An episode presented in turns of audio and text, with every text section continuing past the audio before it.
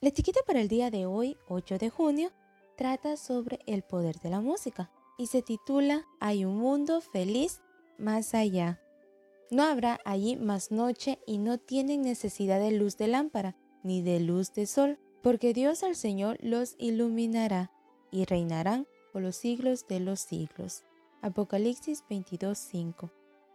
Joseph Wester, un talentoso músico cristiano, a menudo se veía atormentado por profundos sentimientos de depresión. En una ocasión, cuando se sentía un poco melancólico, recibió la visita de un conocido, Philmore Bennett. Como él ya sabía que una de las formas de entretener a su amigo y hacer que dejara de darle vueltas a sus problemas era escribir un himno, intentó escribir una letra que dijera sus pensamientos hacia cosas celestiales. El entristecido hombre, sin darse cuenta, proveyó el tema de la canción. Bennett le preguntó, ¿qué anda mal? Él respondió, oh, todo estará bien en un rato. Una expresión muy usada en el original en el inglés. Inspirado por este pensamiento, Bennett se sentó y escribió varios versos poéticos. Cuando su amigo los leyó, en su rostro se vio una luz de esperanza y su actitud cambió por completo.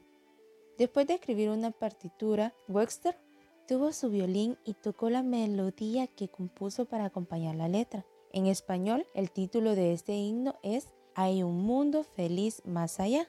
Pocas veces en el día nos espaciamos en este tema, cuán diferentes serían las cosas si pensáramos más en el cielo, si anheláramos más ese lugar y ocupáramos nuestros deseos más fervientes a estar ahí.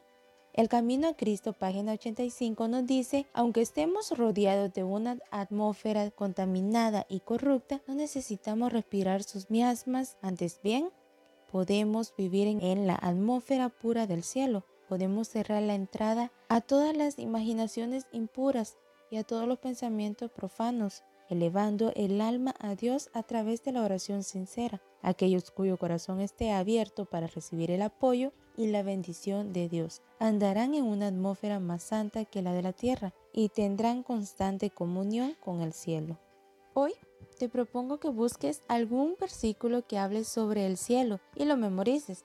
Recuerda que ese mundo que nos espera puede convertirse en una realidad también te sugiero que escuches himnos y canciones sobre este tema para que ocupe más momentos y pensamientos a lo largo de tu día y que lo compartas con algún amigo que, como Wester, puede estar necesitando recordar la alegría de esa esperanza.